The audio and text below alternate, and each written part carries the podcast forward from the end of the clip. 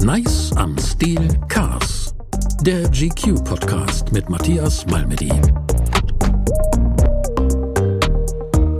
Meine lieben fluffigen Vollgasfreunde, herzlich willkommen zu einem neuen Podcast. Das ist der GQ Podcast Nice am Stil Cars, der Auto-Podcast von der GQ mit Matze Malmedy. Ich freue mich sehr, ähm, dass wir wieder beieinander sind, dass ihr mir zuhören wollt und äh, es wird sich lohnen, denn wir haben heute einen ganz besonderen Gast, denn er ist aktuell, doch, er ist dieses Jahr Formel 1 Fahrer.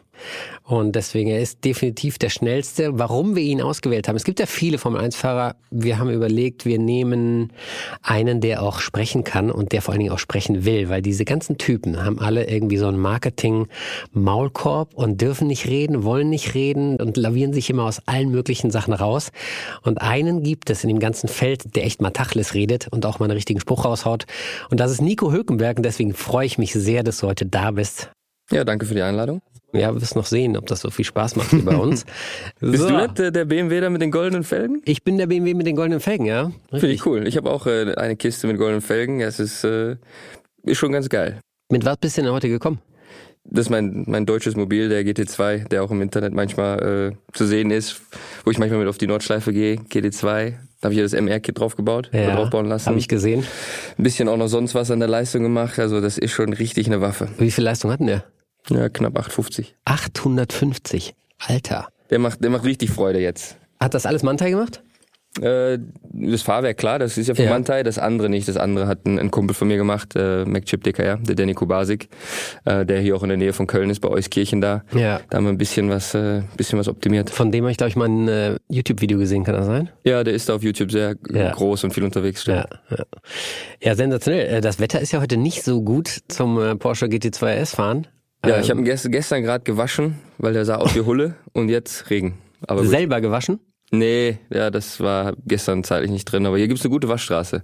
Ey, du fährst nicht in die Waschstraße mit dem Auto, oder? Doch, aber ich kenne die Jungs, ich gebe denen auch immer ein bisschen Trinkgeld und die kümmern sich wirklich liebevoll dann Okay. um, um das Auto. Ja. Nee, aber was ich eigentlich meinte ist, ähm, wenn du so eine Autobahnauffahrt jetzt nimmst mit 850 PS, äh, bei so leichtem Nieselregen, den wir jetzt haben, der Sommer ist ja vorbei, Ja, ja. äh, das ist, da muss man schon wissen, was man macht, ne, mit so einem reinen Hecktriebler. Ja, klar, der ist auch echt giftig, giftiger als äh, als Original. Und wenn der Reifen nicht warm ist, dann klar, dann gehst du besser nicht wirklich äh, sportlich aufs Gas. Also dann fährst du wahrscheinlich langsamer um die Kurve als, keine Ahnung, irgendein Renault Twingo, oder? Ja, genau. Das ist teilweise mit diesen extrem äh, Super- oder Hypercars denken die Leute, ja, die müssen das doch alles können. Aber die sind echt extremer zu fahren, weil wenn Sachen nicht auf Betriebstemperatur ist, ich meine, dir brauche ich nicht erklären, aber dann ist das wie auf rohen Eiern und dann ist das teilweise echt unbequem. Ja. Also das ist dein Daily Driver quasi. Der nee, GT2. für hier, der ist in, in, in, äh, hier im Moment äh, stationiert für ein, zwei Monate mal. Darum äh, äh, ist er jetzt hier. Und äh, ja, bin natürlich schon noch irgendwo natürlich ein Autofanatiker, äh, ein Petrolhead und äh, den habe ich jetzt mal hier hingestellt, weil ich aktuell ein paar Termine habe, alle paar Wochen hier, damit ich äh, mobil bin. Okay. Und normalerweise bist du in Monaco? Genau. Monaco Was hast du da stehen? Ähm, da habe ich aktuell wenig. Ich, in, ich habe mir da, ich glaube, dieses Jahr so einen Elektrosmart zugelegt, weil der echt viel Sinn macht für Monaco und Elektrosmart? Ja, Monaco ist ja wirklich so eine kleine Käsescheibe, ja. Da ist wirklich äh, nicht viel, nicht keine weiten Strecken und da macht er richtig Sinn. Und äh, weil da ist auch alles so eng, die Parkhäuser, alles extrem klein und kompakt und das ist eigentlich das einzigste Auto, was ich da benutze. Im Sommer sowieso nur eigentlich den Roller. Mhm. Aber sonst äh, ist das quasi mein Lieblingsauto geworden, weil der einfach, weißt du, am Ende alle Autos irgendwie schön und gut, aber wenn wenn es praktisch ist und einfach und benutzerfreundlich, dann greift man doch immer wieder darauf zurück. Krass. Hätte ich nicht gedacht. Ehrlich, also ich macht, macht natürlich Sinn, weil kleines Elektroauto irgendwie schön, immer schön durchwuseln, ne, mal kurz vordrängeln und so weiter, das macht ja schon Bock. Ja, und auch Monaco, das ist so klein zu parken, das ist so schwierig. Und mit dem Ding, da fährst du halt vorwärts rein und findest immer irgendwo eine Lücke. Und in Monaco, die, die fördern das auch ziemlich, diese E-Autos zum Laden. Die haben echt viele Ladestationen und so auch äh, prädestiniertes oder wie sagt man das, Priority Parking für E-Autos. Mhm. Äh, wurde auch krass subventioniert äh, vom Staat, also gab noch ordentlich Schotter zurück. Macht einfach Sinn. Ähm, du bist dieses Jahr hinter Steuer gekommen, obwohl du kein festes Cockpit hast. Sergio Perez ist im Racing Point quasi an Covid-19 erkrankt. Der konnte nicht fahren und du warst der Ersatzfahrer. Erzähl mal bitte, wie es dazu gekommen ist. Ähm, ja, war echt eine, eine starke und krasse Geschichte, wie, wie, wie schnell das alles ging und die Ereignisse haben sich da überschlagen. Ähm, war auch zu dem Zeitpunkt hier in Köln lustigerweise, war ein Donnerstagnachmittag, äh, kriege ich einen Anruf vom Ottmar Safnauer, der Teamchef von Racing Point und mein Anwalt war auch in der Leitung und sagten, ja, wo, bist du? Äh, da steht jetzt ein Flieger, du musst sofort kommen. Und ich so, wie was? Okay, ich, ich hole meinen Pass und äh, bin gleich da. Das war der Anruf. Da steht ein Flieger in Köln am Flughafen für dich bereit. Also die hatten schon alles gebucht. Die haben dich gar nicht gefragt, sondern du musstest das quasi einfach machen. Die haben gar nicht gefragt. Die wussten natürlich, dass ich bei so einer Möglichkeit auch da nicht zögern werde und nicht Nein sagen werde natürlich. Obwohl alle Leute sagen, ja, du kommst jetzt in quasi den B-Mercedes, wie den ja alle dieses Jahr nennen und Hammer und die hatten auch sehr hohe Erwartungen. Aber ehrlich gesagt äh, bin ich da auch äh, viel Risiko eingegangen, weil am Ende war die Story gut und ich habe es relativ gut hinbekommen, die ja, Leistung. Relativ ist also sehr tief gestapelt, finde ich. Da kommen wir später noch Äh, dazu. Ja, aber wenn es nicht geht oder wenn es nicht fliegt und ich irgendwie da im Niemandsland rumfahre, dann bin ich auch verbrannt für nächstes Jahr, ja. Und dann fallen meine Aktien und ich habe echt die Arschkarte fürs nächste Jahr. Also war auch natürlich, äh, mir war bewusst, dass das kein, keine einfache Fliege wird ähm, und dass da auch ein bisschen was auf dem Spiel steht. Ja, ist aber mega gelaufen. Ähm, was wäre denn gewesen jetzt? Ne? Der Anruf kam Donnerstag und du solltest am Freitag schon fahren. Ja. Alter, wie soll das? Also stell dir mal vor, du hättest davor irgendwie Geburtstag gefeiert mit einem von deinen besten Kumpels, 25 Bier getrunken und dann sitzt du da donnerstags und am Freitag sollst du dich ins Auto setzen. Ich meine, Ja, wo, woher weißt du, dass es nicht so war? Ja, erzähl, warst du? Nee, nicht Was ganz hast so. du gemacht Mittwochabend Äh, Wochen, Wochenende? Wochen, Wochenende vorher hatte ich doch einen, einen Junggesellenabschied von meinem besten Kumpel und da war noch ein bisschen, die Spuren waren noch ein bisschen auch äh, sichtbar und spürbar. Aber pff, gut, du musst dann einfach funktionieren, wirst ins kalte Wasser geschmissen und jetzt schwimmen, ja. Guck zu, dass es irgendwie klappt. Aber das ist ja schon, also mir geht's so, ähm, wenn ich mal irgendwie gefeiert hab, dann hängt mir das eigentlich also brutal lange nach. Also ich merke, dass es einfach, bis du wirklich wieder bei 100 Prozent bist, dass du sagst, okay, heute habe ich alle Muskeln angespannt, alles Gehirn zusammengepackt und ich kann wirklich wieder alles in die Waagschale legen, was ich hab an fahrerischem Können, das dauert. Geht dir Ja. das auch so oder bist du als Hochleistungssportler schneller wieder fit oder sagst du, ich spüre es eigentlich noch länger, weil ich weiß, wie ich mich eigentlich fühlen muss? Nö, ich glaube, kommt natürlich auf die Intensität ähm, der Ereignisse des Abends an. Aber das war dann wirklich schon am Freitag, Samstag vorher und ich war wieder regeneriert und ich konnte geradeaus laufen und denken. Also das, das, das, das hat gepasst. Also du bist äh, Donnerstag hast den Anruf gekriegt, dann bist du quasi sofort Pass holen gegangen und dann zum Flughafen oder was? Genau, zum Flughafen, in die Büchse gestiegen. Und Büchse Dann, heißt Privatjet. ja, ja, genau, weil das war natürlich, da gab es auch keinen Flug jetzt irgendwie. Das musste alles äh, hoppla hopp gehen, weil ich, ich hatte keinen Sitz, es war ja nichts vorbereitet irgendwie. Ja. Ähm, bin dann da gelandet. Dann sind wir zuerst da zu dieser, vor der Rennstrecke ist ja dieses Testzentrum, wo du den Abstrich machen musst da für Corona. Haben das erledigt, dann direkt, äh, glücklicherweise ist ja die Fabrik von Racing Point direkt gegenüber der Rennstrecke. Also bei einer anderen Rennen oder irgendwo wäre das viel schwieriger gewesen. So war das relativ äh, hilfreich und, und gut von der Logistik her. Und äh, ich kenne die ja vom Team auch viele, mit den Jungs, mit denen ich dann die Nachtschicht da gemacht habe, um den Sitz zusammen zu, zu basteln. Die waren, waren meine alten Mechaniker, mein alter Chefmechaniker sogar. Also es war relativ cool und äh, ja, wir haben dann da ab, ab 20 Uhr, glaube ich, angefangen, da diesen Sitz zu machen, auszuschäumen. Aber das ging relativ lange, so das ist so ein Prozess und bis das alles mal passt, das ging, glaube ich, bis zwei Uhr morgens dann.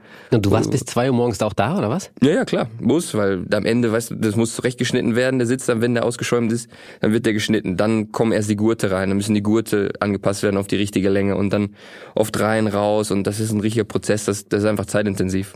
Wahnsinn. Und dann am nächsten Morgen erste freie Training. Ja, genau. Dann äh, war relativ kurze Nacht, weil die wollten morgens, haben sie mich noch schnell in den Simulator gesteckt für eine halbe Stunde, um einfach mal ein bisschen auf Betriebstemperatur zu kommen. Weil du Und- warst ja fast ein Dreivierteljahr nicht gefahren, ne? Ja, ja, genau. Oder hast du Ab- irgendwas im Simulator gemacht? Ab, nee, nix, nada. Nix, nirgendwo das Lenkrad gegriffen. Hast du das normale Körpertraining, hast du das runtergefahren oder hast du es beibehalten wie sonst auch immer? Nee, das habe ich natürlich runtergefahren, weil äh, das war ja auch so ein bisschen der Sinn, dass ich sagte, ja, ich, eine Pause kam mir eigentlich ganz gelegen nach, nach diesen zehn Jahren und äh, wo ich da wusste, okay, jetzt geht's nächstes Jahr erstmal nicht weiter beim Fahren, dass ich auch die sechs Monate nutze, mal ein bisschen Gas rauszunehmen, mal ein bisschen äh, ja auch abzuschalten da, ein bisschen wieder zu regenerieren. Und das Leben zu genießen auch ja, wahrscheinlich, genau, ne? das auch. Also ich habe schon immer regelmäßig mein Training wieder gemacht, aber natürlich nicht so intensiv und so diszipliniert, wie als wenn ich jetzt aktiv äh, drin sitzen würde. Okay, so, dann bist du gefahren, ähm, beziehungsweise bist du nicht gefahren. Das Auto war kaputt. Ne? Ja, das war sonntags dann. Ja, erstmal sind wir gefahren, das ging auch alles okay. Und sonntags morgens genau setze ich mich ins Auto und äh, Chefmechaniker gibt Zeichen hier, macht einen Motor an und der drückt hinten auf den Knopf immer, weißt du, das ist ein Startermotor, den die hinten reinschieben müssen Ja. in den Antriebsstrang und dann zum, zum Starten, genau. und äh, dann hat's nur so gemacht. Und also es hat sich gar nichts gedreht. Da habe ich gedacht, oh je, das, äh, jetzt sind wir in Deep Shit. Also das, das hat man sofort gemerkt und dann äh, wurde es auch relativ schnell hektisch und natürlich alle irgendwie versucht, was zu machen, aber war dann relativ schnell klar, dass das eine, eine gröbere Geschichte ist. Okay, Gott sei Dank hatte Sergio dann nochmal Corona oder immer noch Corona. Ja, Gott sei Dank war das so ein Back-to-Back-Rennen, also direkt hintereinander. Ja, eine Woche später. Ähm, da bist du dann wirklich gefahren und das war ja sensationell. Äh, Startplatz rausgefahren im Qualifying, Nummer? Ja, aber Dritter, das war, das Drei. war, das war okay. Also das wäre quasi das erste Podium gewesen. Nicht so schlecht für so einen Amateur. Also ohne Scheiß, ne? Dritter Platz. Du bist ein Dreivierteljahr nicht im Auto gesessen. Du kennst das Auto nicht und steigst da ein. Die Typen bei RTL, ne? Ich mag die wirklich gerne. Aber die hätten ja ausrasten müssen. Ich saß vorm Fernseher und dachte mir so, Alter, ihr müsst den Typen feiern. Der feiert hier gerade eine Party ab, dass alles zu spät ist. Der hat keine Ahnung von diesem Auto und setzt das auf Platz drei. Und im Rennen bist du auf sieben gelandet? Ne? Ja, ja, leider Gottes war, hätte, es wäre viel mehr drin gewesen, aber der, der Reifen, da hinten raus, jetzt wird's technisch, aber leider musste ich nochmal stoppen und habe dann ein bisschen was verloren. Eigentlich, glaube ich, war bis da, die meiste Zeit des Rennens war ich auf Platz vier oder Ja, fünf, glaube ich ich. glaube vier. Ja, fünfter wäre definitiv drin gewesen. Aber es ist krass, dass du dich daran nicht mehr erinnern kannst. woran? Wo, welchen Platz du die meiste Zeit des Rennens gefahren bist. Ist das Ja, so, so, ja, dass man da einfach so schnell fährt, wie es geht und man gar nicht darüber nachdenkt, ist das jetzt der dritte, der vierte oder der fünfte? Wird es erst bei Podium interessant oder wie, wie, wie denkt man im Auto? Ich glaube, du denkst gar nicht so viel, sondern du hast ja was zu tun. Du bist ja aktiv da am Fahren, am Managen.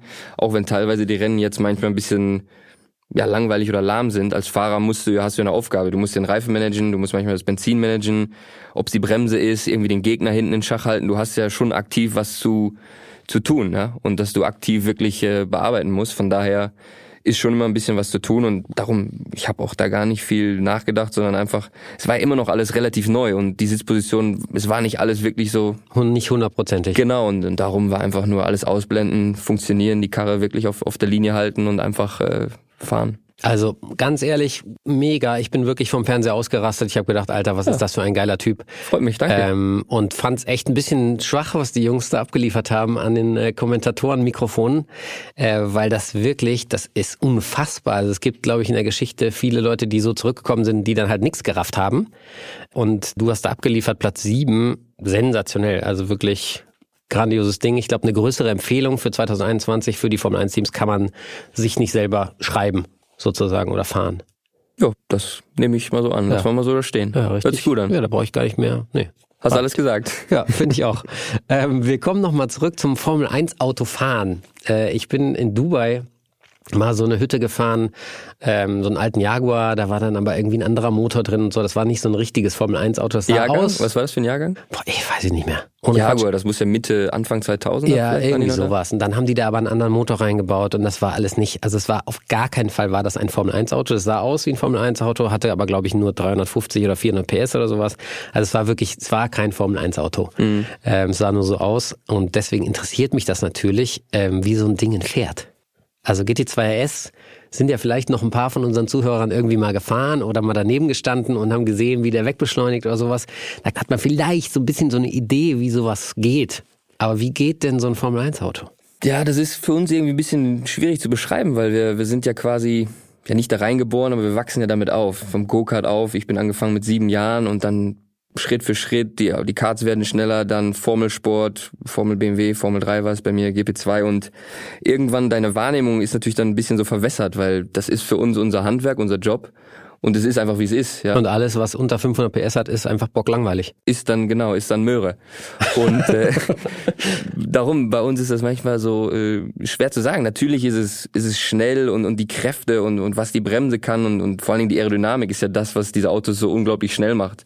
Äh, die, die, dieser Hebel der Aerodynamik und wie die funktioniert und dann alles, die, diese ganze Leistung, das ist so ein kompaktes Biest, was einfach so viel Performance und, und Leistung hat. Das wird man aber überhaupt nicht auf der Straße fahren wollen, weil das so bockhart. Ja, Auf der Straße würdest du die ganze Zeit in der Luft stehen, weil der Federweg und alles einfach so kurz ist und so hart abgestimmt, alles halt maximal auf Performance. Ähm, es ist einfach eine, eine ganz andere Wahrnehmung und sowieso Rennstrecke und dann Straßenverkehr oder Straßenauto ist für mich immer komplett zwei verschiedene Paar Schuhe. Wenn ich hier in meinen GT2 steige und da voll auf den Pinsel drück, dann denke ich manchmal, der geht besser als ein Formel 1. Weil du hast einfach eine ganz andere Wahrnehmung. Weil du halt auch quasi Verhältnisse hast, die an dir vorbeifliegen. Ne? Ja, Auf genau. der Rennstrecke hast du ja nicht so richtig Punkte. Klar, hast du da mal ein Schild und da mal einen Baum und so. Weitläufiger, du hast manchmal mehr Platz und so. Genau. Bist da wirklich eingeschlossen in so einem ganz, in dieser kleinen Kapsel, weißt du, da ist ja auch nicht wirklich viel Platz. Also nichts für Klaustrophobiker. Und äh, von daher ist es einfach ein anderes Gefühl. Wie macht das richtig Bock, Formel 1 zu fahren? Sitzt du da drin und denkst, ja, so, als du wieder eingestiegen bist, hast du dir gedacht, alter Schwede, ist das geil, Junge, endlich wieder Formel 1? Oder hast du dir gedacht so, boah, scheiße, alles viel zu kompliziert, ja, gib mir lieber einen GT2-Schlüssel.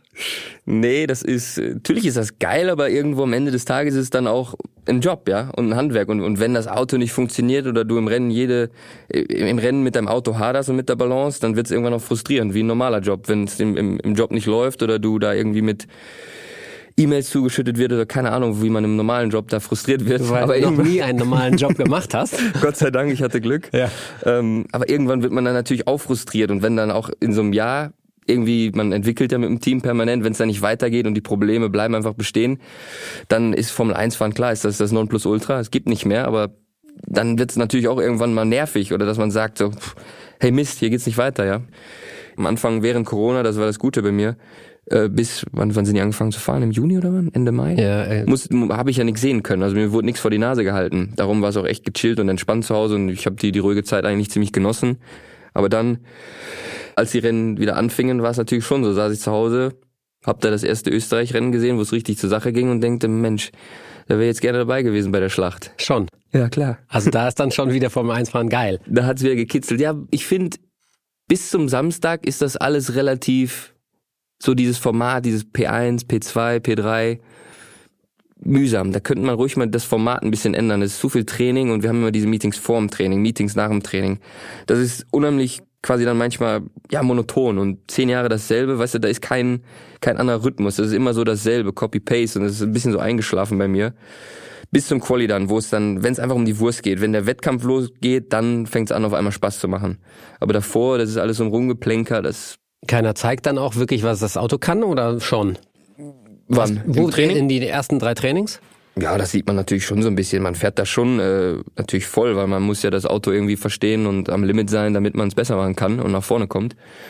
Aber es ist schon relativ viel Trainingszeit. Das fand ich in den Junior-Serien immer gut. Da war ja relativ wenig äh, Trainingszeit. Das war immer eine halbe Stunde oder so, dreiviertel Stunde. Und dann wurdest du einfach ins Quali geschmissen und dann, ja, musste man, muss man das äh, irgendwie hinkriegen. Okay. Also deine Rennhistorie. Wir kommen mal nochmal zurück jetzt. Formel 3 hast du gewonnen, GP2 bist du dann Meister geworden und dann ging es gleich in die Formel 1. Bist bei Williams angefangen, Force India gefahren, sauber, Force India wieder. Da hast du Perez schön hinter dir gehalten, ne?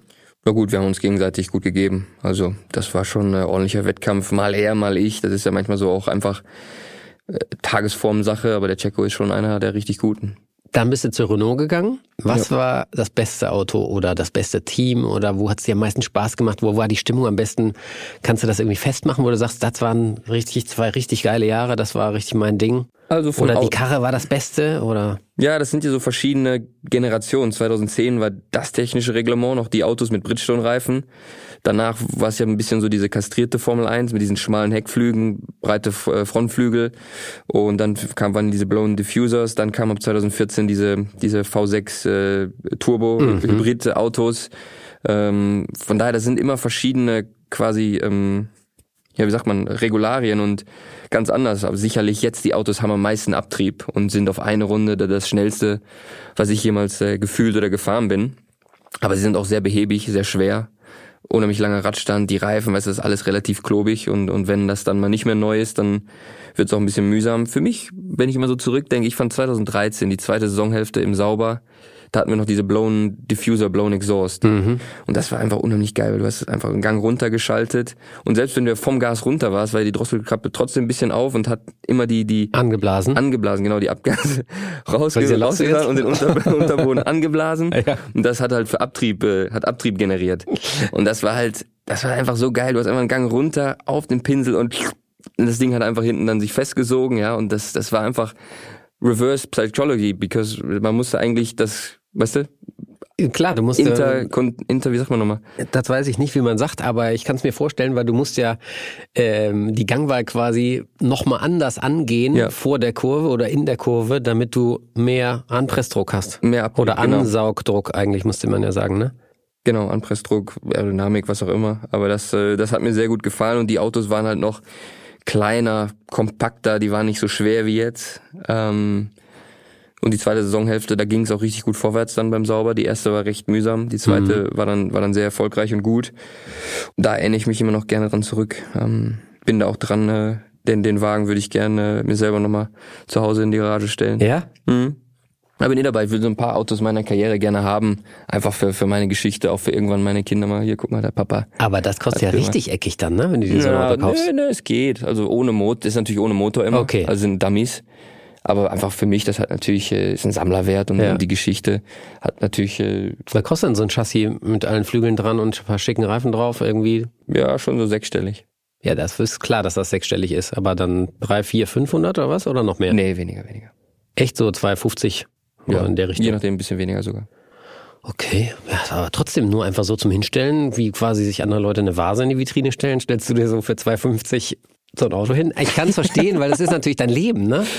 Ja. Und du hast natürlich auch ein paar Euro verdient, äh, deswegen, ja, ich kann das verstehen, weil das ist, ähm, Ja, das ist einfach mein, genau, wie du sagst, mein, mein Leben, meine Geschichte, Ja. meine Karriere und es ist einfach schön, wenn man davon, bis auf, wir haben natürlich unsere Helme, unsere Overalls, aber so ein Auto ist natürlich schon mal, wenn, wenn du das Auto hast, wo du damit gefahren bist und dann auch irgendwie ein paar Bilder dahin, daneben stellst, ist einfach natürlich irgendwie eine coole Geschichte und äh, will mir da so ein bisschen so ein Atelier oder, weißt du, so ein, wie sagt man, Büro, Atelier rausbauen. Kleines Museum. Ja, genau. Ja. Mich, aber nur für mich persönlich, weil ich es cool finde. Schön. Wir kommen mal zu den Teamkollegen, weil ich habe es ja eingangs gesagt, ne, man, man kriegt von den Leuten gar nichts mit. Irgendwie sind die alle perfekt und äh, keiner macht mal dies, macht mal jenes. Keiner wird geblitzt oder ähm, hat mal eine Affäre mit irgendeiner, keine Ahnung was. Ne? Ähm, du kennst die alle. Erzähl mal ein bisschen aus dem Nähkästchen, wer ist denn der krasseste Typ, der da aktuell rumfährt oder rumgefahren ist? Weil ich meine, du kennst die ja wirklich aus den kleineren Serien auch schon. Bist äh, mit Romain Grosjean bist du gefahren, ähm, Pastor Maldonado. Ähm, also ne, man trifft sich ja immer ungefähr fünfmal in dieser Rennsportszene, wenn man es bis ganz oben hin schafft. Was würdest du sagen? Welcher ist der heftigste Typ? Du selber Ja, vielleicht heftig, sogar? hef- heftig in, in, in welcher, in welcher Sicht? Ja, keine Ahnung, was Feiern anbetrifft, Mädels irgendwie, ich meine, kannst die gar nicht, ich es gibt die- ja auch mega Spießer wahrscheinlich. Ich kann die ja jetzt nicht alle aufs Eis führen, die Kollegen. Ne, musst ist du ja auch nicht. Aber, aber so ein bisschen so eine Charakterisierung, dass man weiß, okay, der Vettel, der hat keinen Bock auf Social Media und eigentlich fährt er am allerliebsten sofort wieder nach Hause zu Frau und Kind und äh, mäht da seinen Rasen selber. Wohingegen äh, Kimi Räikkönen natürlich sehr, sehr gerne den besten Club der Stadt noch aufsucht irgendwie, ne? Ja, ich glaube, das ist nicht mehr so. Da hat der Kimi sich, glaube ich, ein bisschen verändert mittlerweile. Ist er da, glaube ich, nicht mehr so unterwegs. Also der absolut nichts anbrennen lässt, äh, ist einfach der Max. Sowohl auf der Strecke als auch im Club. Echt? Also der ist immer Vollgas unterwegs und äh, echt äh, beachtlich und erstaunlich. Also der, der, lässt, der lässt nicht viel aus, aber ist einfach ein, ein cooler Typ, authentisch und der ist direkt, ich kann auch irgendwie sehr gut mit ihm, weil ich kenne ihn auch schon, da war, da waren wir noch ein kleiner Stöpsel aus der Kartzeit, weil wir sind so ein bisschen fürs selbe Team gefahren damals. Aber er war natürlich deutlich jünger und ein paar Jahre hinter mir. Hab da Jos und, und ihn natürlich gut kennengelernt und kann Holländisch, also spreche immer mit ihm Holländisch, dass auch kein anderer so richtig versteht. Und äh, ja, der ist absolut äh, gerne am Limit, in jeder Hinsicht. In jeder Hinsicht, ja. Das, also finde ich natürlich auch fahrerisch, ist das ein brutaler Typ. Äh, dem guckt man echt gerne zu beim Arbeiten. Und er, also ist das dann Also tatsächlich. jetzt im positiven Sinne, ne? Ja, nicht total. schlecht, aber Ja, der, ja, meine ich. der lebt einfach. Äh, Der, der gibt auf der Strecke Gas, aber so nach dem Motto Work hard, play hard, ja. Der, der, der gönnt sich dann auch mal was und, und geht dann auch den, den Sieg natürlich entsprechend feiern. Also so wie es eigentlich sein sollte, so nach der alten Schule. ja. Was sagst du, wer ist im Moment der beste Formel-1-Fahrer? Abgesehen jetzt von den Autos, ne? Ich meine, das wäre das Geilste, wenn man mal sehen würde, okay, pass auf, wir stecken alle jetzt mal in den Red Bull oder in den Mercedes rein Mhm. und jeder hat äh, zehn Runden Zeit, um eine Zeit rauszudonnern. Um Ja gut, da einfach mal müssen wir den, den anderen schon mehr Zeit geben, weil da hat Luis natürlich so einfach einen krassen Ja, Vorsprung ja. und ist einfach sei sein Wohnzimmer, sein Zuhause. Ja, schwer zu sagen, weil die Variablen da zwischen Autos sind ja extrem groß. Ähm, würde mich auch mal interessieren, wäre sehr spannend. Ich glaube, es wird verdammt eng werden. Ich glaube, sogar Rundenzeit, da ist echt wenig zwischen den Fahrern, aber was es einfach, was es ist und was der Lewis einfach immer wieder bringt, ist der leistet es einfach. Der bringt die Runden zusammen, egal ob es regnet, ob es schneit, ob es trocken ist. ja, der, der ist auf dem Punkt immer da. Oder beim Start. Der Valtteri hat so oft dann irgendwie einen, einen Stotterer drin. Beim Start, dann hat er zwei Plätze verloren und das holt er nie mehr auf. Und der Luis, der ist halt in der Hinsicht einfach ein Killer. Perfektionist. Ich, ja, ich kenne niemanden und inklusive mir selber, ich weiß, wie schwer das ist, ja, und das ist die Kunst beim Rennfahren. Das Woche zu Woche immer wieder auf den Punkt zu bringen. Aber in dem Moment, wo es zählt, du kannst dir den Moment ja nicht aussuchen, sondern der ist ja, Quali ist um, um drei, Rennen ist dann und dann musst du in der Minute, Sekunde, musst du das abrufen können.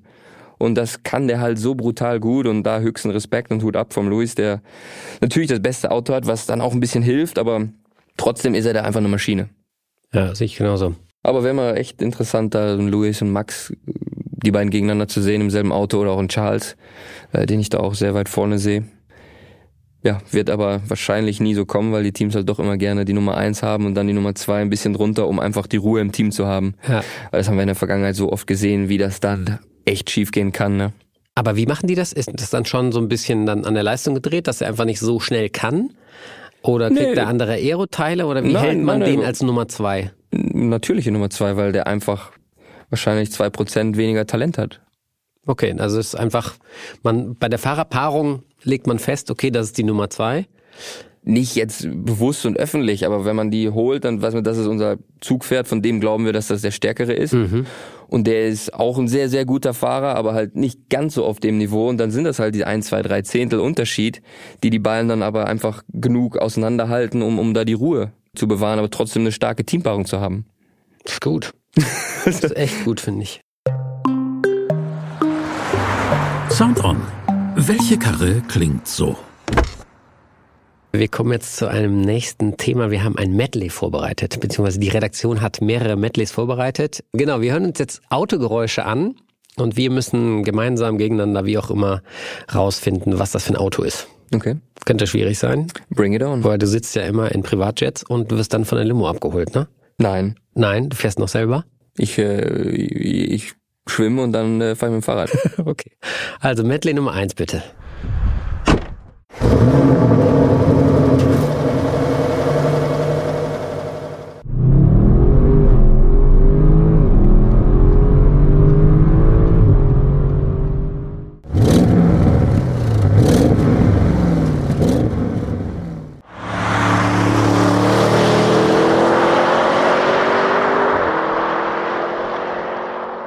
Also wir sitzen beide hier, ähm, Zeigefinger und Daumen an die Nase gehalten, Stirn gekräuselt und wissen einfach nicht, was das für ein Auto ist. Da ist schon was Großes, was Böses. Ja. V8 auf jeden Fall. Genau, 8 Zylinder auf jeden Blubbert. Fall. So, Gutes so was, Auto. Vielleicht was so Muscle Car, amerikanisch, Corvette, könnte das sein? Nee, das glaube ich nicht. Nee. Eine Corvette hört sich noch dreckiger an. Ähm, ich glaube eher, dass es was Deutsches ist. Ich glaube eher, dass es, also entweder ist es ein Mercedes V8. Nee, glaube ich nicht. So ein AMG. Ich glaube, wenn eher ein BMW, ein M5 oder sowas. Nee. Nee? Hundertprozentig nicht. Okay. Bin ich sehr lange gefahren. Einsatz? Das ist kein M5 gewesen, das weiß ich zu 1000 Prozent. Also ich glaube, das ist entweder ein... Wollen wir nochmal hören? Ja, dürfen wir? Ja, komm, gerne. wir hören noch einmal rein.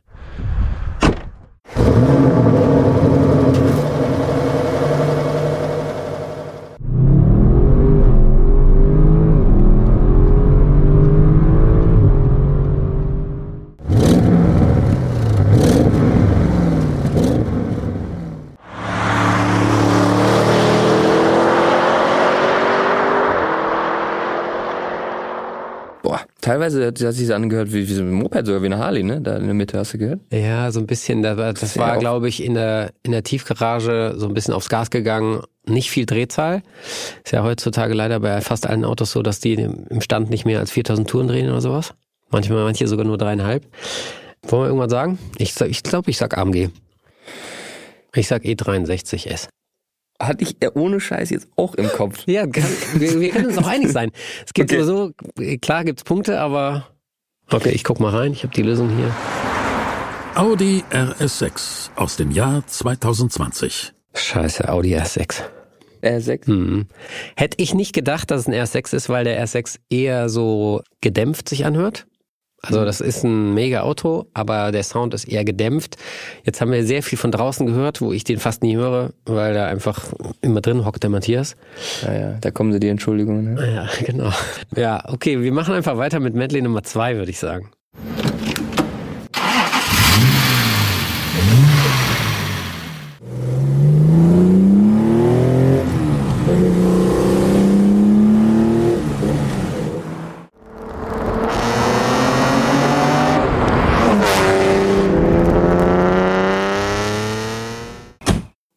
Für eine Trompete. Jetzt sind da zwei verschiedene Autos. Ja, glaube ich auch. Der erste, das war wie so ein 911er und dann hinten raus war es aber ganz was anderes. Ja, eher wie so ein alter Fiat oder sowas. Genau, mit gebrochenem Auspuff. Ja, Weißt du auch, wie die Tür dazu gemacht die haben? Tür das hätte auch eine G-Klasse sein können. Das ist was richtig Altes. Ja. Massives. Auf jeden Fall alt. Wie viel Zylinder? Wie war das früher? Das weißt du besser. Ja, das ist echt mega. Man, man traut sich nicht zu sagen, weil es so mega peinlich ist, weil man so krass daneben liegen kann einfach. Ich würde sagen, es ist ein Sechszylinder. Der erste hört sich nach Sechszylinder an, finde ich. Der erste Part so. Der zweite Part hört sich eher nach einem Vierzylinder an. Irgendwas hochgezüchtetes von früher. So. ja, okay, ich bin da. Bis raus. Soll ich auflösen? Ich, ich bin d'accord. du bist d'accord. Ich guck mal nach. Jaguar E-Type-Serie. Oh Gott. Alter. Hm. Ja.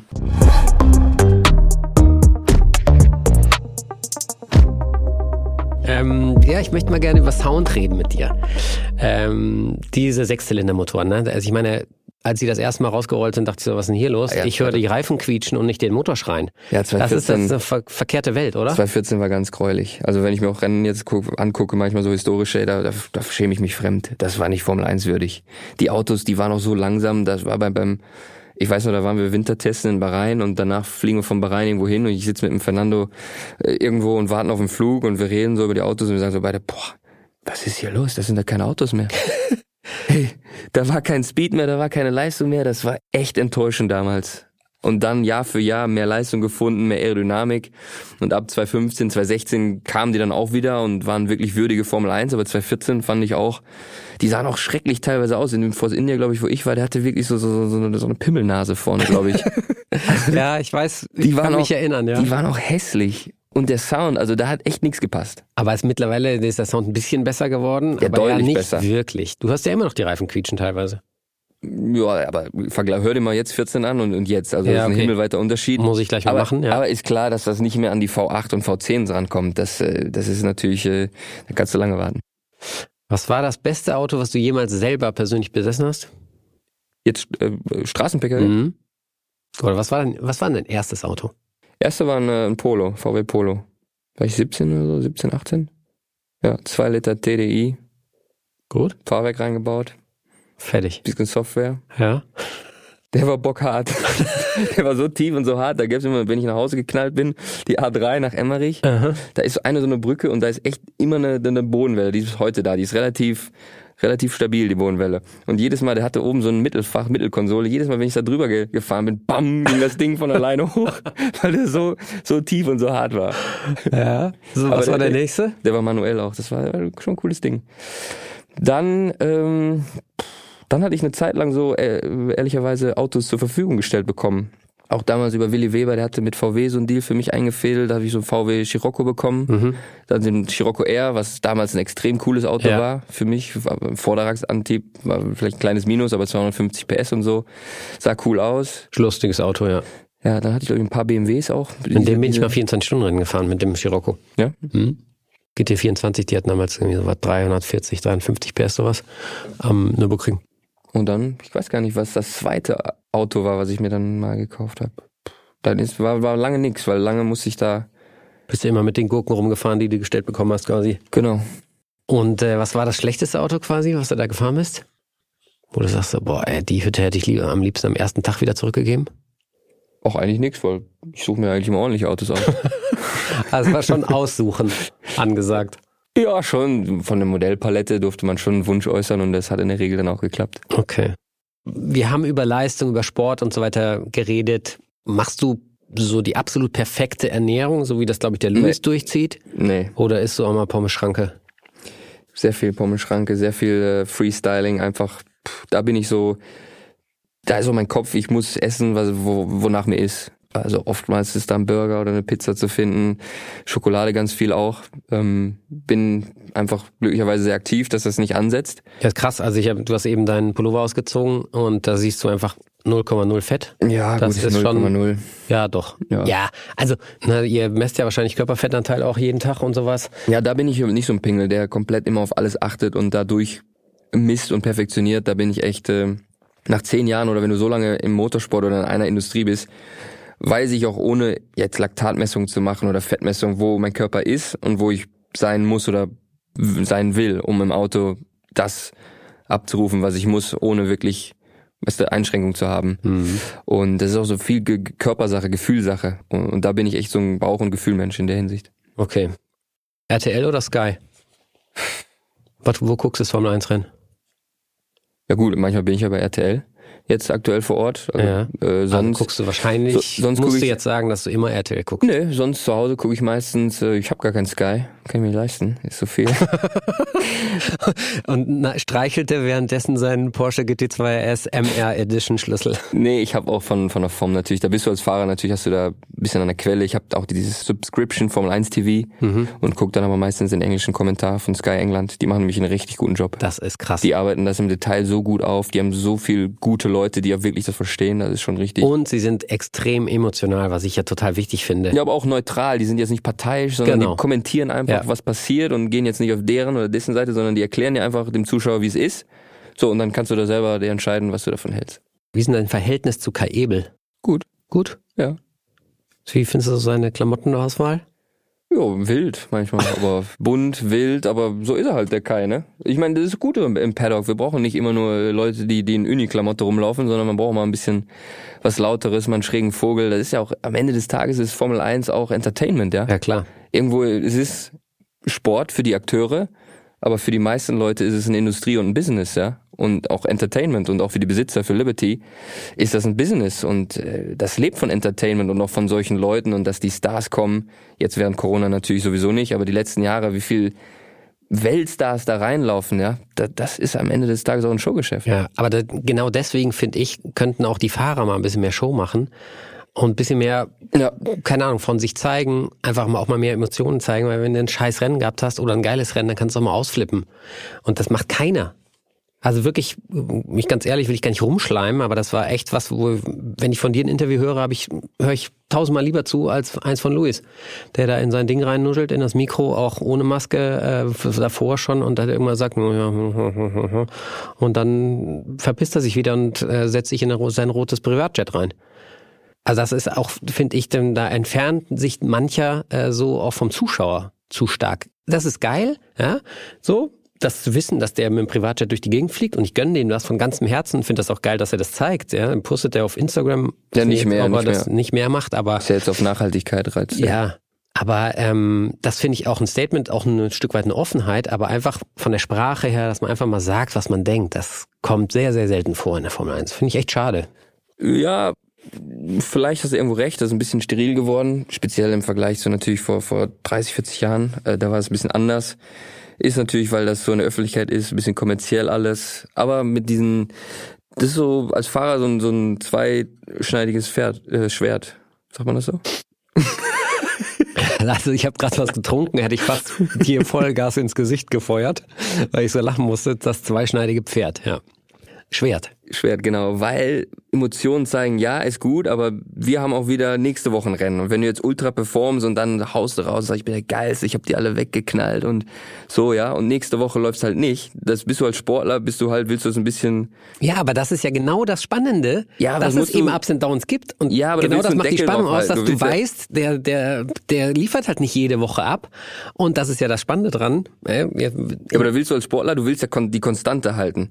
Und wenn du einmal dann gut bist und nächste Woche nicht, dann denken die, ja, guck dir das groß mal an. Wieso hat er da so posaunt und jetzt kriegt er wieder gar nichts auf die Kette? Du musst als Sportler da, wenn du selber Akteur bist, natürlich ein bisschen die Balance wahren, aber schon ab und zu natürlich auch ein bisschen was, was, was zeigen. Nee, sehe ich echt anders.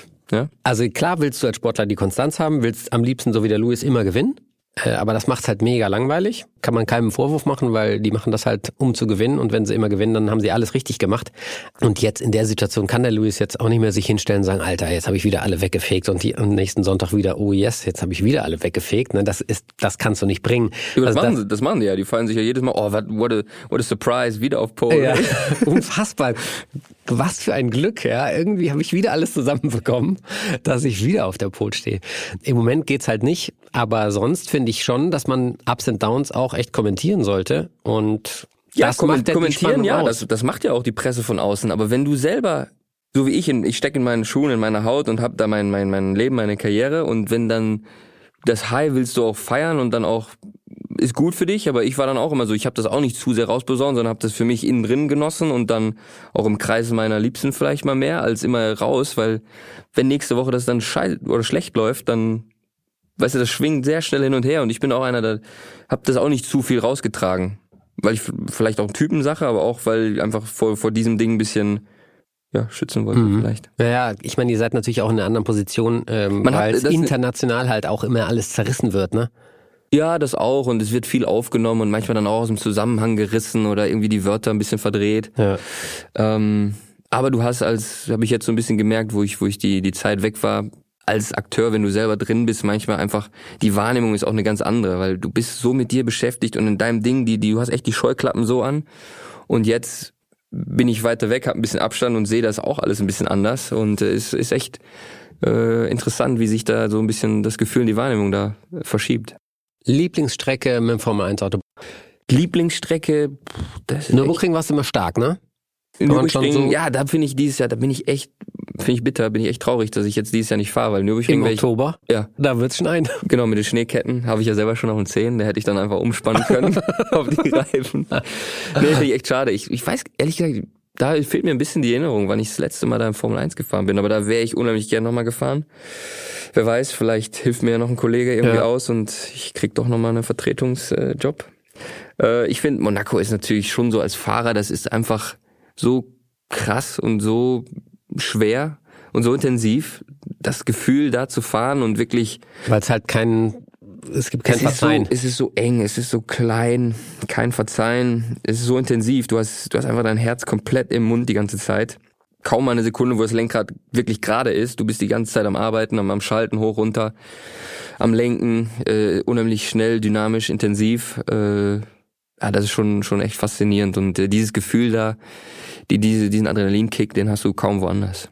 Okay. Nürburgring, Monaco. Neustrecken Austin gefällt mir sehr gut. Okay. Damals die Strecke in Korea, in Südkorea, die hat mir sehr gut gefallen. Schade, dass wir da nicht mehr sind. Die war aber eine richtig geile Strecke vom Fluss her.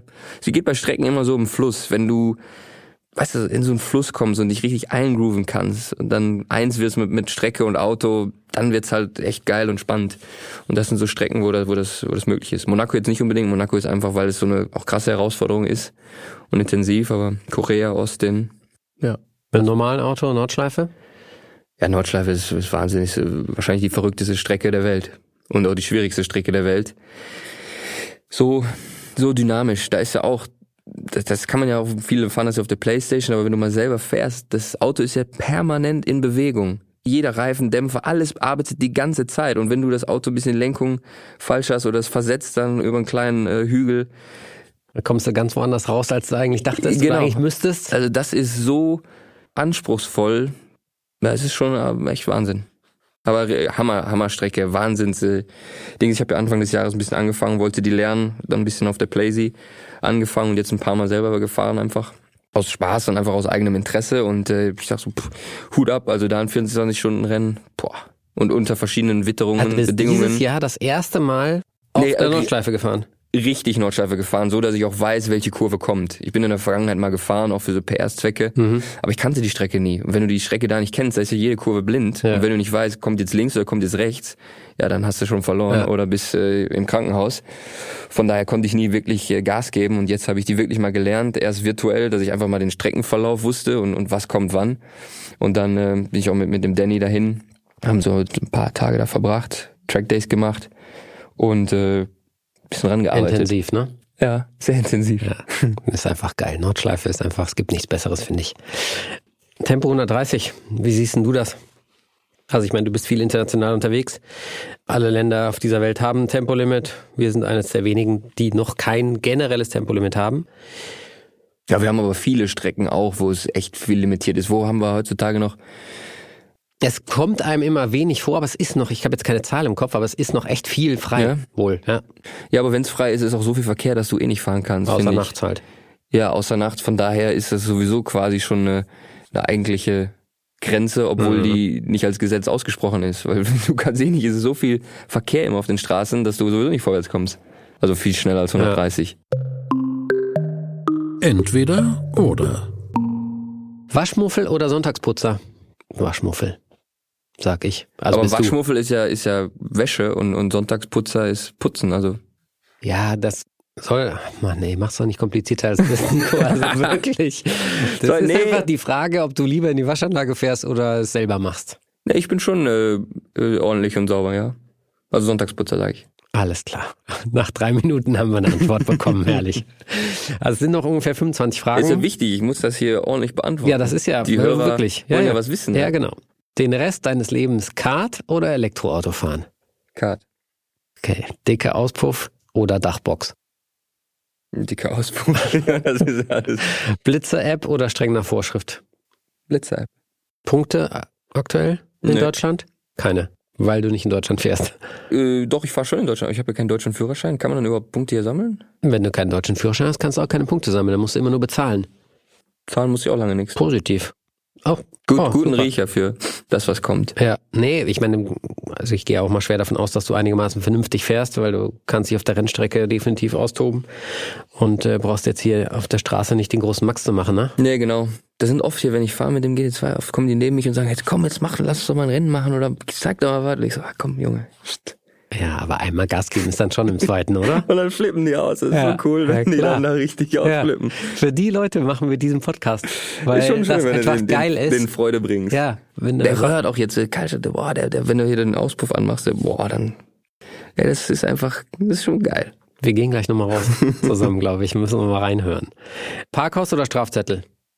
Ja, Strafzettel. Ja, ich, also, ich, ein Bild von mir, ne? Du vermittelst ein Bild von dir? Mhm. Nee, ist doch vollkommen okay. Also ich finde es nicht schlimm. Die, die Staatskasse muss ja gefüllt werden. Deswegen lieber Strafzettel, ne? Kerniger Sound oder souveräne Eleganz?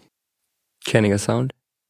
Vollgemüllter Innenraum oder blitzblank und mit Kaugummipackung in der Mittelkonsole? Äh, Was, äh, wie war das erste? Ja, vollgemüllter Innenraum oder alles Picobello innen drin? Äh, Picobello.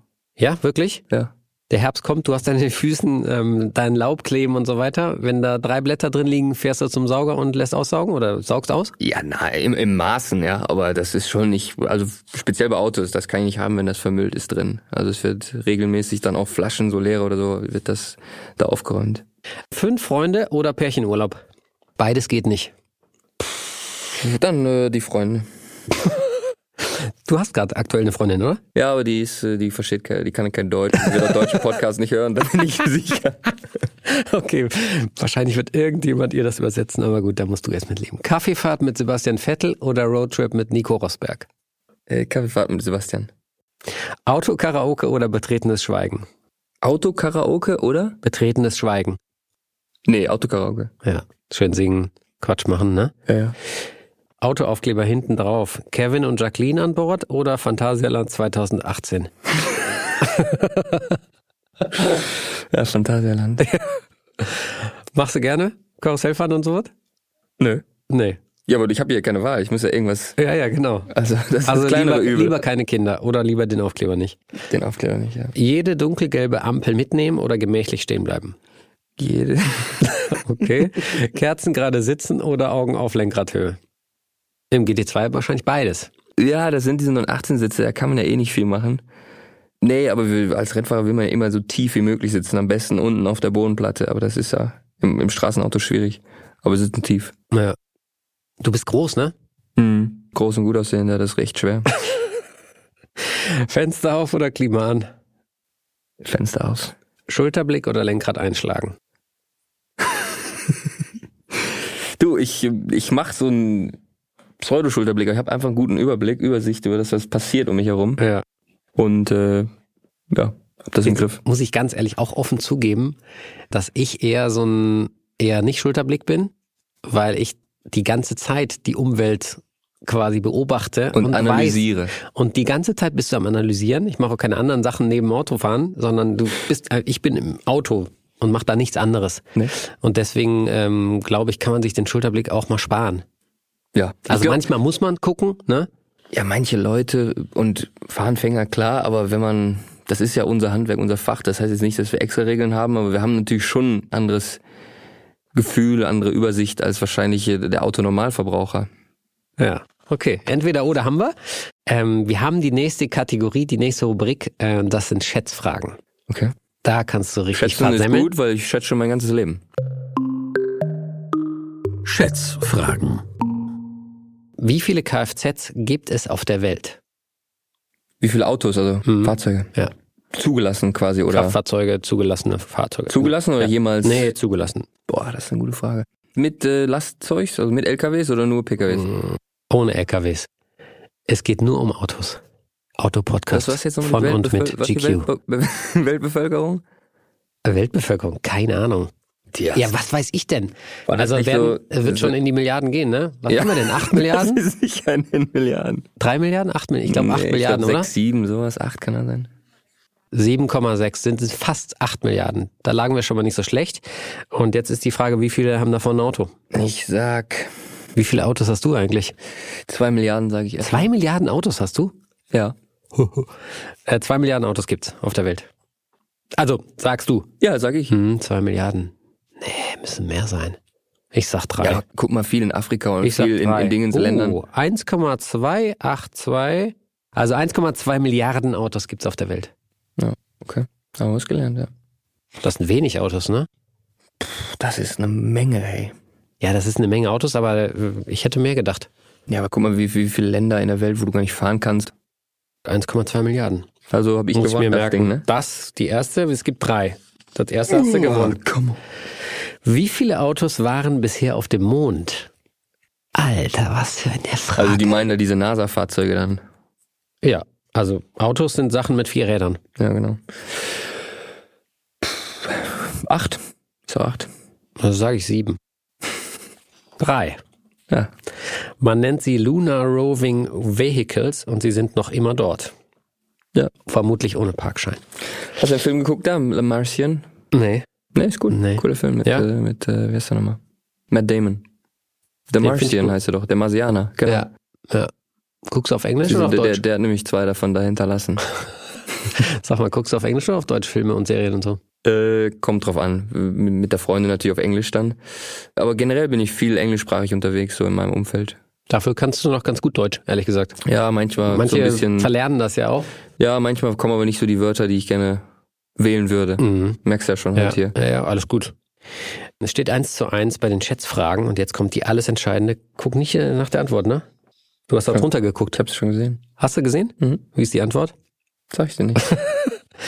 Welche dieser Personen hätte im Zweifel auch als Automechanikerin überlebt? Joe Cocker, Jan-Josef Liefers oder die Queen? Sag nochmal bitte die Frage. Also wer ist eigentlich Automechaniker in seinem eigentlichen Leben? Joe Cocker, Jan-Josef Liefers oder die Queen? Jan-Josef Liefers. Ist das Wissen oder geschätzt? Das werden wir jetzt gleich rausfinden. Ich war auch bei Jan-Josef Liefers, aber Nü, komm. ja, da, ich sag Joe Cocker. Die Queen. Hm. Die Queen hat im Krieg gelernt, Autos und LKWs zu reparieren. Stark. Alter Schwede. Joe Cocker ist Gaswasserinstallateur, Gaswasserscheiße, Okay. kann er. Mhm. Und Jan-Josef Liefers ist Tischler. Okay. Ja, ein schöner Beruf, ne? Ja, alle, alle handwerklich begabt. Wie sieht das bei euch zu Fehlt mir Hause aus eigentlich? Ähm, wird da noch gekocht oder ist da ein Koch? Nee, nee, der Koch gibt's nicht. Das ist. Was schon noch sehr, also du führst ein relativ normales Leben? Ja, ja, auf jeden Fall. Ja? Komme ja auch aus normalen Verhältnissen und habe auch kein Problem. Ich finde immer nur ein Leben in Luxus und Saus und Braus ist total langweilig. Ich brauche immer die Kontraste. Also wenn ich hier bin, schlafe ich auch gerne mal bei meinem Kumpel auf der Couch oder auf dem Boden.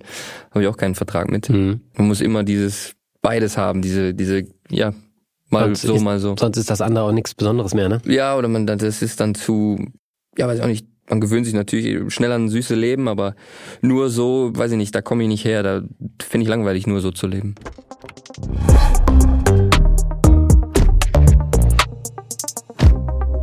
Jetzt haben wir noch ein paar Fragen vorbereitet, Nico. Und wenn du nicht beantworten willst, einfach skippen. Okay? Mhm. Wie viele Anläufe hast du für deinen Führerschein gebraucht? Ja, null. Also direkt im ersten. Null. Ich habe gar keinen Führerschein. Genau. Also beim ersten. Ich habe mir den auch gekauft. Bist du ein nerviger Beifahrer? Ja, äh, Katastrophe. Warum? Ja, weil die Leute halt nicht vernünftig fahren können und das. Alle anderen nicht, ne? Nee, aber die meisten. Gibt's einen, wo du sagst, ja, bei dem fahre ich echt gerne mit? Ja, ich habe einen Kumpel, der fährt, der kann gut Auto fahren, der hat eine Übersicht und Wie heißt der? äh, Tara. Tara, Grüße gehen raus, du bist ein guter Autofahrer. Aber alle anderen sind nicht gut genug. Ja. Und ich kann dann auch schwer, da kann ich zwei, dreimal drüber gucken, wenn die irgendwie ineffizient fahren, aber dann ist die, die, die, die, die Spanne, die Zündschnur am Ende. Ja. Und dann gehst du dann selber ans Steuer? Meine Freundin sagt auch, nee, ich, meine? Freundin sagt auch, nee, ich fahre nicht mehr, wenn du daneben, ich, du musst selber fahren, ich fahre nicht mehr, wenn du daneben sitzt. Mach ich nicht mehr. Ja, ist die einfachste Lösung auf jeden Fall. Aber sagst du dann noch, komm, ich will eigentlich nicht mehr fahren, aber rutsch rüber, ich fahre jetzt halt, weil das ist einfach besser? Ja, ja, genau. Ja? Ja. Okay. Da kann ich auch noch besser dann, ich bin auch beim, am Rennwochenende meistens immer selber gefahren, weil das schon so ein bisschen entspannend ist für mich einfach. Dann easy nach Hause dümpeln, ins Hotel. Ja. Welche Verkehrsregel brichst du manchmal? Ähm, hm. Tja, dieses Parken ist eine Verkehrsregel, ne? Das Parken ist, glaube ich, gehört mit zu Verkehrsregeln, ja. Ja, nehme ich doch mal das Parken. Also falsch parken, äh, ohne Parkschein, diese Sachen. Zweite Reihe mal kurz anhalten, zum Friseur gehen, eine Dreiviertelstunde. so was, ja. So ungefähr. Hast du eine Geschichte? Du guckst so, als wenn du eine krasse Geschichte gerade im Kopf hättest. Nee, nee, nee. Nee, keine, die ich hier erzählen möchte. Nächste Frage bitte. Lieblingssong beim Autofahren. Was hörst du für Musik? Boah. Generell so, so ein bisschen Haus, Hausmusik, aber auch aktuell so ein bisschen popmäßig, keine Ahnung, ein bisschen musikmäßig bin ich überhaupt nicht irgendwie so der Freak, kenne mich da auch überhaupt nicht aus mit Namen oder so. Muss ein guter Beat sein, irgendwie muss mich ansprechen, mich anturnen und dann geht das. Okay. In welchem Land der Welt würdest du lieber nicht selber ans Steuer? Oh, keins. Keins. Es gibt viele, ich würde auch mal gerne so in Indien oder so fahren, da geht's natürlich gut hoch her. Da wird jeder Deutscher, der wird direkt sagen, der wird aufsteigen, das geht hier nicht, so kann ich nicht fahren. Aber wäre eine Herausforderung, ne? Ja, ist geil. Ich finde auch so, so gefährliche Straßen oder sowas, wo sieht man auch manchmal auf YouTube ne, irgendwelche Videos, wo sich irgendwelche LKWs so lang schälen und fast runterfallen. Da hätte ich Bock mal hinzufahren. Mhm. Ja, mach da. Hast du noch nie gemacht? Nee, können wir vielleicht mal zusammen machen. Ja. Wer hat dir das Autofahren beigebracht? Ja, in gewisser Weise wahrscheinlich, ich meine, mein Vater. Ähm, komme ja aus einem Speditions, also aus einer Speditionsfamilie. Hab da auch schon relativ früh auf dem Stapler gesessen und äh, da quasi das Fahren gelernt und auch bei uns LKW rangiert und, und sowas. Also ja, von ihm. Hast du schon mal Sex im Auto gehabt? Äh, Ja, klar. Wie oft? Das habe ich jetzt nicht erzählt. Ähm, du nicht? Doch, ich auch. Aber ich habe auch nicht gezählt. Ähm, Willkommen im Club. Rück, Rückbank oder Vordersitz? Sowohl als auch. Lieber vorne oder hinten? Also wenn du es aufgehört hast, waren es schon mindestens zweimal. genau. Ich zähle mit. ähm, mit wem würdest du gerne mal einen Roadtrip machen? Mit dir. Ja? Ja. Ernsthaft? Ja. Schön. Machen Gut. wir mal, machen wir einen Das glaube ich aus. könnte wirklich passen. Zeigst du mir mal ein bisschen, wie das Autofahren geht und was für Ja. Fahrdynamik. Da kann noch ich ein dir bisschen. ein bisschen, wie du das eigentlich machen müsstest. Genau. Ja. Vielleicht den Joko noch mitnehmen, Ja, können wir auch machen. oder? Der kann übrigens auch gut Auto fahren. Ich weiß. Der fährt echt Dem nicht habe schlecht. ich übrigens das Autofahren beigebracht. Ach so, ich habe nämlich einmal mit dem so einen Beitrag gemacht am Bilster Berg Äh? und ich war überrascht, wie gut der gefahren ist. Ja, das hat er alles von mir. Äh, alte Belly. Also wir haben wirklich, da hatten wir beide noch sehr, sehr lange Haare. Da hat der Joko, glaube ich, was hat denn der da moderiert? Auf RTL 2 The Dome hat er da moderiert. Also es war wirklich in seinen Anfangszeiten, das ist so eine Musiksendung. Um da Cross-Promotion zu machen, haben wir den auch bei Grip mit reingezogen einmal und dann ist er mit mir Auto gefahren und dann habe ich ihm Driften beigebracht so ein bisschen. Mhm. Und äh, den Beitrag, den musst du dir unbedingt mal geben. Ey, der hat irgendwie drei Kilometer lange Haare. Wir haben Hosen, die sind so weit gewesen, also die hast du fast die Schuhe nicht gesehen. So weit waren die Hosen. Ey, und das nur ein paar Jahre her. Super krass. Wenn du ein Auto kaufen müsstest, Mhm. dass du bis an dein Lebensende fährst, fahren musst, das ist das letzte Auto, was du kaufst. Du darfst danach keins mehr kaufen. Welches Auto nimmst du? Ja, ich bin sowieso immer, ich bin natürlich ein Fan von diesen ganzen Sportwägen und, und was Dynamisches, was Cooles, was Aggressives, aber dann bin ich auch wieder so total der Bequem-Typ und das muss irgendwie zum Einsteigen gut sein. Ich will nicht jede Bodenwelle spüren, muss Platz haben, weißt du, muss, ich muss meine Cruise Control haben am besten, die auch selber da regelt, weil da will ich bequem haben. Von daher würde ich dann irgendwie so ein sowas SUV-mäßiges nehmen. SUV bin ich sowieso ein Fan. Ich finde aktuell den, den Audi Q8 echt richtig schick. Okay. Da würde ich mir den ans Bein binden.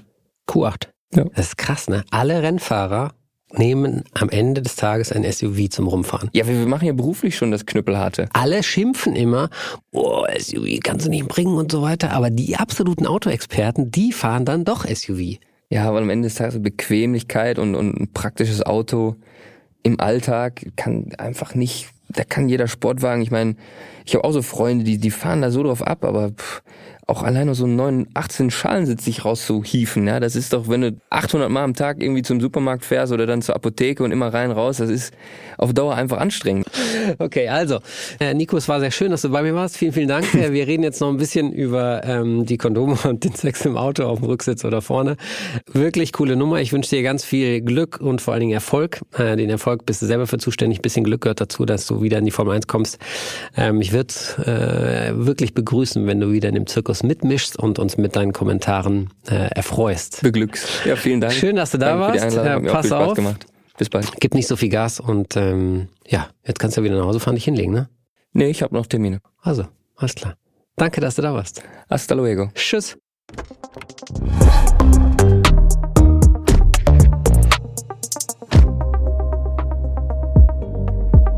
Das war ein sehr, sehr schöner Podcast mit Nico Hülkenberg. Ähm, Wir haben sehr, sehr viel erfahren. Für mich hätten wir noch tiefer gehen können in die Technik. Das machen wir vielleicht in der zweiten Runde, dass man wirklich mal einen Podcast macht, nur über Formel 1 Technik, weil der Nico halt fast alle ja, Etagen gefahren ist, die es in der Formel 1 gab. Ähm, Aber ich fand es schon mega spannend, was er uns da alles erzählt hat. Also mir hat sehr, sehr viel Spaß gemacht. Ähm, Ihr müsst uns bitte jetzt dringend abonnieren, egal wo ihr uns gerade hört, denn der nächste Podcast wird wieder genauso schmutzig wie dieser es war. Schön, dass ihr dabei wart.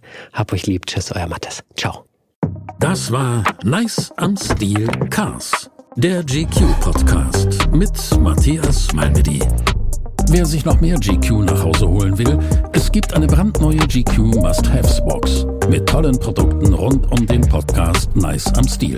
Aber ihr müsst schnell sein. Sie ist stark limitiert.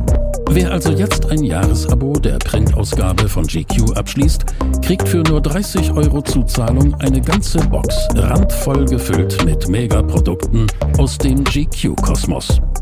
GQ Nice am Stil Cars ist eine Podcast-Produktion von GQ und Studio Bummens in Zusammenarbeit mit Matthias Malmedy. Redaktion und Produktion Konstantin Herrmann und Wiebke Holtermann. Ton und Schnitt Henk Heuer. Neue Episoden jeden zweiten Donnerstag, überall wo es Podcasts gibt.